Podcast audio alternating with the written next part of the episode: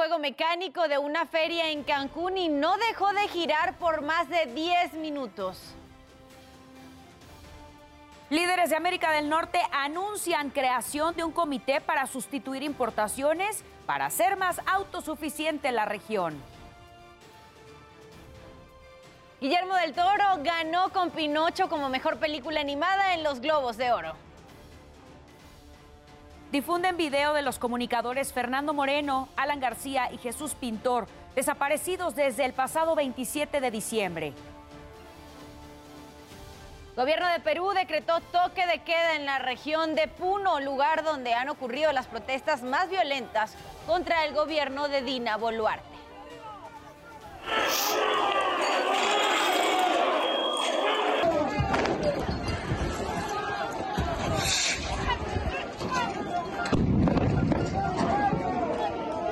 No se pierda más adelante la buena noticia del día le mostraremos a unos ingenieros chinos que desarrollaron unos drones cargados con espuma retardante y un perro robótico que usarán en incendios de grandes dimensiones para no arriesgar la vida de los bomberos. ¿Qué ocurrió durante la madrugada de este miércoles? Nos los cuentas tú, Isidro Corro. Adelante. Muy buenos días. ¿Qué tal amigos? ¿Cómo están? Muy buenos días. ¿Qué ocurrió durante esta guardia nocturna?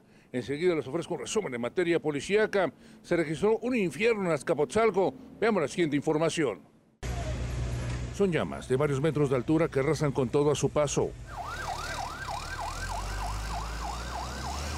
El fuego comenzó alrededor de las 10 de la noche en una fábrica de libros y rápidamente se propagó a tres bodegas más.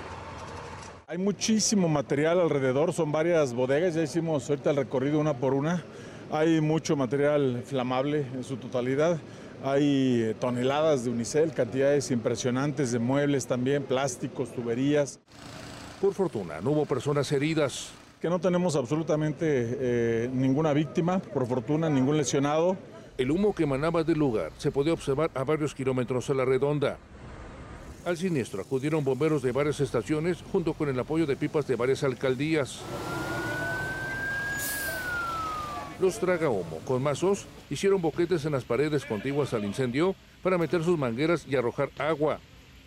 Tuvimos que hacer un boquete en, la lámina y otro en la pared. Así es como logramos controlar la primera parte y evitar que en las otras bodegas alternas se nos pudiera propagar. Es un material bastante peligroso. Personal de la Guardia Nacional y Policías Preventivos realizaron un cerco de seguridad y cerraron la vialidad para agilizar el paso de los servicios de emergencia. Luego de casi cuatro horas de una intensa labor, los bomberos lograron controlar la situación. Amigos, por lo pronto, reporta que tenemos esta mañana. Seguimos pendientes. Muy buenos días.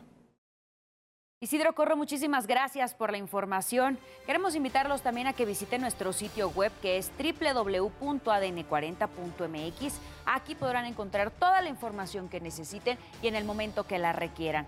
Las calles de la Ciudad de México a esta hora registran buen avance. Marina Nacional de Mariano Escobedo hacia circuito interior. Si es que va a transitar por las calles de la Ciudad de México, tome precauciones, salga con tiempo para evitar que se le haga tarde.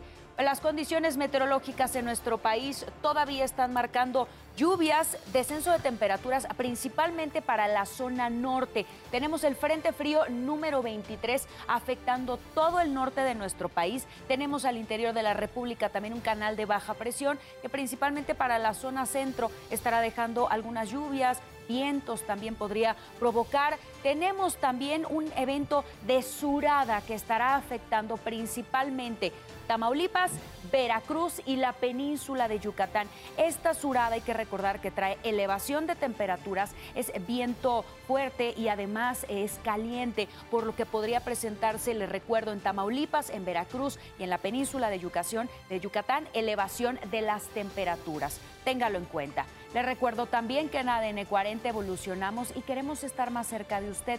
Por eso lo invito a reportar a través de todas nuestras redes sociales con el hashtag Ciudadano en Tiempo Real cualquier denuncia, reporte o situación que le inquiete. En redes sociales denunciaron un vehículo color plateado que está estacionado en la banqueta de la esquina de Calzada de Tlalpan y la calle Canela les recuerdo que mi compañera Sara Uribe estará a las 12 del día leyendo todo lo que nos manden con el hashtag Ciudadano en Tiempo Real. Son las 5 con 35 minutos de la mañana. Seguimos con la información y lo hacemos con el siguiente resumen. Por segundo día consecutivo, habitantes de la comunidad Chaparrosa del municipio de Villa de Cos, en Zacatecas, bloquearon accesos, quemaron llantas y camionetas particulares en apoyo a los padres de Anthony Tadeo Núñez, de seis años, para exigir que las autoridades les den información sobre su paradero, ya que está desaparecido desde el pasado 20 de diciembre cuando lo sustrajeron de su casa. La fiscalía emitió su ficha de búsqueda y realiza las indagatorias para dar con su localización. El menor está bajo tratamiento médico pues tiene déficit de atención y discapacidad auditiva. Renuncia, David, si no puede renuncia, David, si no puede renuncia, David, si no puede renuncia, David. Y alrededor de 57 familias del sector Santa Marta de Chenaló, Chiapas, que viven en desplazamiento forzado desde septiembre, se manifestaron en Tuxtla Gutiérrez para exigir a las autoridades que cese la violencia. El 29 de septiembre estalló de nueva cuenta un conflicto armado por 22 hectáreas de tierra. Había un acuerdo de paz tras cuatro décadas de enfrentamientos, pero esto se rompió. Las familias se han refugiado en casas improvisadas y piden regresar a su lugar de origen. Policías estatales de Chihuahua realizaron operativos en la colonia Azteca en Ciudad Juárez en busca de los reos que se fugaron del cerezo número 3 el domingo primero de enero. En esta misma colonia fue ubicado el neto el 5 de enero. Preliminarmente se habla de un detenido. Y la, vicepresidencia de la vicepresidenta de Colombia, Francia Márquez, denunció un intento de atentado en su contra con un artefacto con más de 7 kilos de material explosivo en una calle que conduce a su residencia familiar en Yolombó, Suárez. Mencionó que su equipo de seguridad destruyó el artefacto que se localizó después de realizar trabajos de inspección previo a su llegada entre el 7 y 9 de enero. Se logró a través de una fuente humana y un trabajo de inteligencia ubicar un artefacto explosivo en la vereda Yolombó del municipio de Suárez, Cauca el cual fue desactivado exitosamente por parte del Grupo Técnico de Explosivos de la Seccional de Investigación Criminal de este departamento. 5 de la mañana con 38 minutos. Pasando los temas de urbe, el metro de la Ciudad de México reanudó el servicio completo de la línea 3. Aquí le damos la información.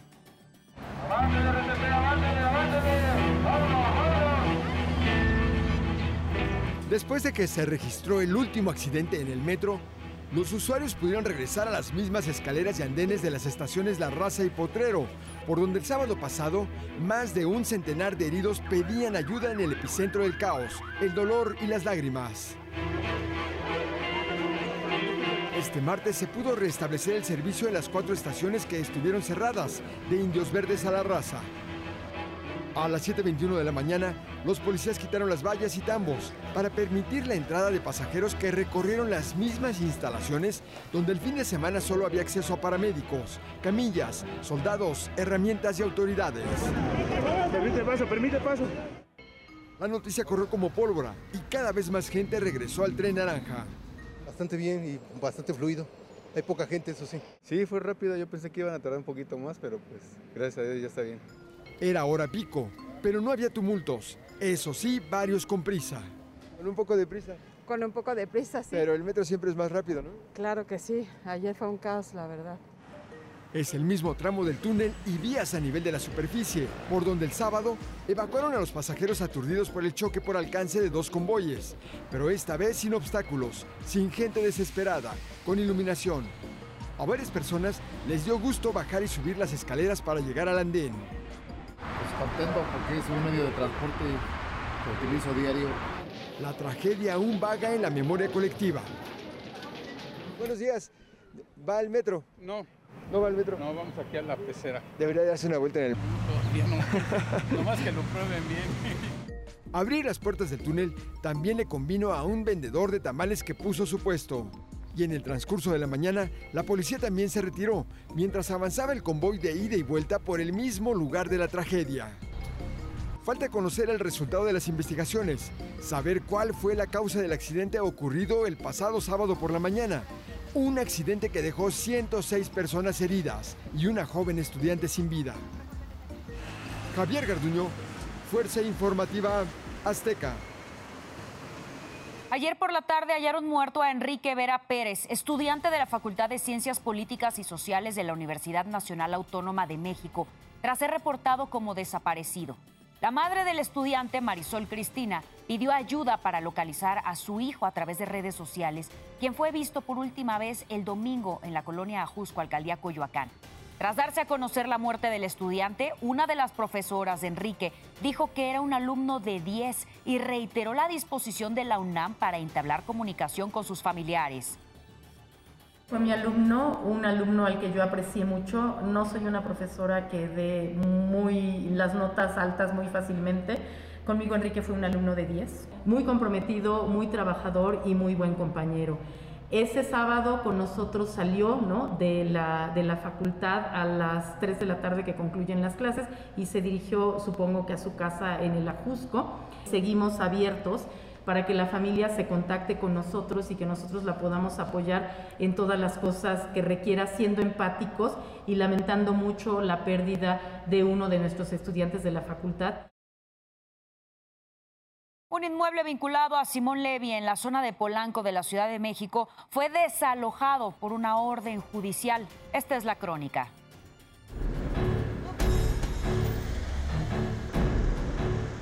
De esta manera, desalojaron dos departamentos del ex subsecretario de Turismo Simón Levy en la colonia Polanco.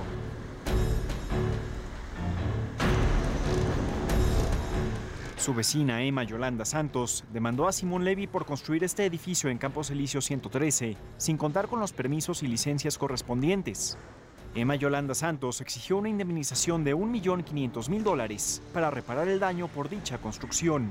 Finalmente ganó el juicio. El cumplimiento de un mandato judicial, que el lanzamiento de las posiciones que tenía el señor Simón Levy, derivado del millón y medio de dólares que la daba a la señora, a la señora Emma Yolanda Santos. Precisamente por esta demanda, Simón Levy fue captado en video en noviembre de 2021, pateando la puerta de la vivienda de Emma Yolanda Santos. Le grita, la amenaza, la escena lo describe de cuerpo completo.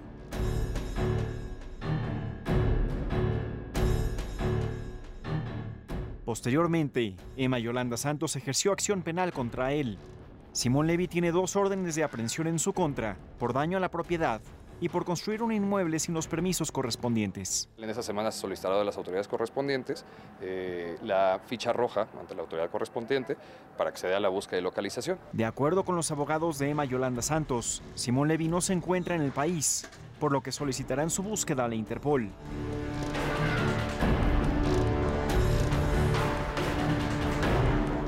Y es así como finalmente Simón Levy terminó con sus cosas en la calle.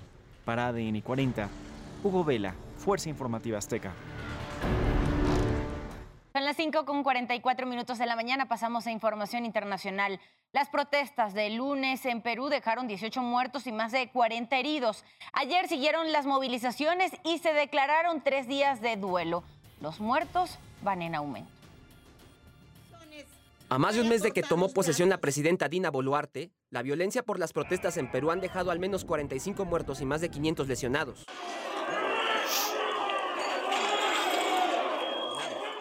Los manifestantes exigen que la mandataria renuncie y se adelanten las elecciones generales para tener un nuevo líder este año. También piden la liberación del expresidente Pedro Castillo, detenido el 7 de diciembre, señalado por delitos de rebelión y conspiración, después de un intento de golpe de Estado.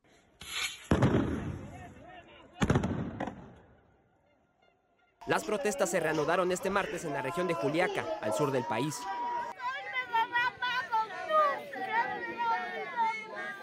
Los servicios de salud están colapsados. Hoy tenemos un hospital colapsado, con carencia de infraestructura y también con carencia de equipos y de recurso humano, que es lo más fundamental en este momento. Horas antes, el presidente del Consejo de Ministros de Perú, Alberto Otárola, anunció duelo nacional efectivo a partir de este miércoles 11 de enero. El gobierno ha declarado duelo nacional laborable y media hasta las banderas en homenaje y respeto a los, a los caídos y también especialmente, especialmente a quienes no están visibilizados por la prensa y que han sufrido mucho esta coyuntura trágica. Me estoy refiriendo a los miembros de las Fuerzas Armadas y de la Policía Nacional. También se decretó un toque de queda de tres días, donde ocurrieron las protestas del lunes. Uno, en la frontera con Bolivia, de las 8 de la noche a las 4 de la mañana. La Policía Nacional informó que después de los saqueos detuvo a 40 personas.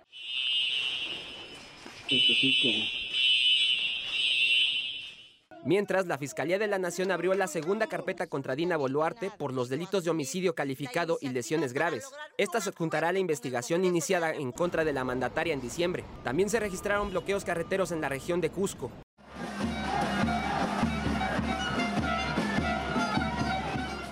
El lunes, los manifestantes intentaron tomar el aeropuerto de Juliaca, lo que provocó enfrentamientos con la policía y saqueos de negocios. Se confirmó que un oficial murió después de que civiles incendiaron una patrulla. Para ADN 40, Cristian Arrieta, Fuerza Informativa Azteca. Un juez superior de la Corte Suprema de Brasil ordenó arrestar a dos funcionarios de seguridad por su posible relación en el asalto al Congreso Palacio Presidencial y Tribunal Supremo a manos de seguidores del expresidente Jair Bolsonaro el fin de semana pasado. Se trata de Anderson Torres, secretario de Seguridad Pública del Distrito Federal de Brasilia, y el coronel Fabio Augusto, comandante de la Policía Militar en el distrito. El lunes el presidente Lula da Silva y miembros de la Corte acusaron a la policía de estar coludidos en este asalto que dejó cientos de detenidos y daños en las oficinas. La Organización de Estados Americanos realizará una reunión extraordinaria para hablar del asalto a las sedes del Parlamento Presidencial y Tribunal Supremo en Brasilia a manos de seguidores del expresidente Jair Bolsonaro el fin de semana pasado. Se espera que durante la sesión la delegación de Brasil exponga lo ocurrido y también se digan sus puntos de vista el resto de los representantes del Estado. Usted ya está bien informado y con todos los datos que necesita saber antes de salir de casa. Manténgase conectado en todas nuestras plataformas. ADN 40, siempre conmigo.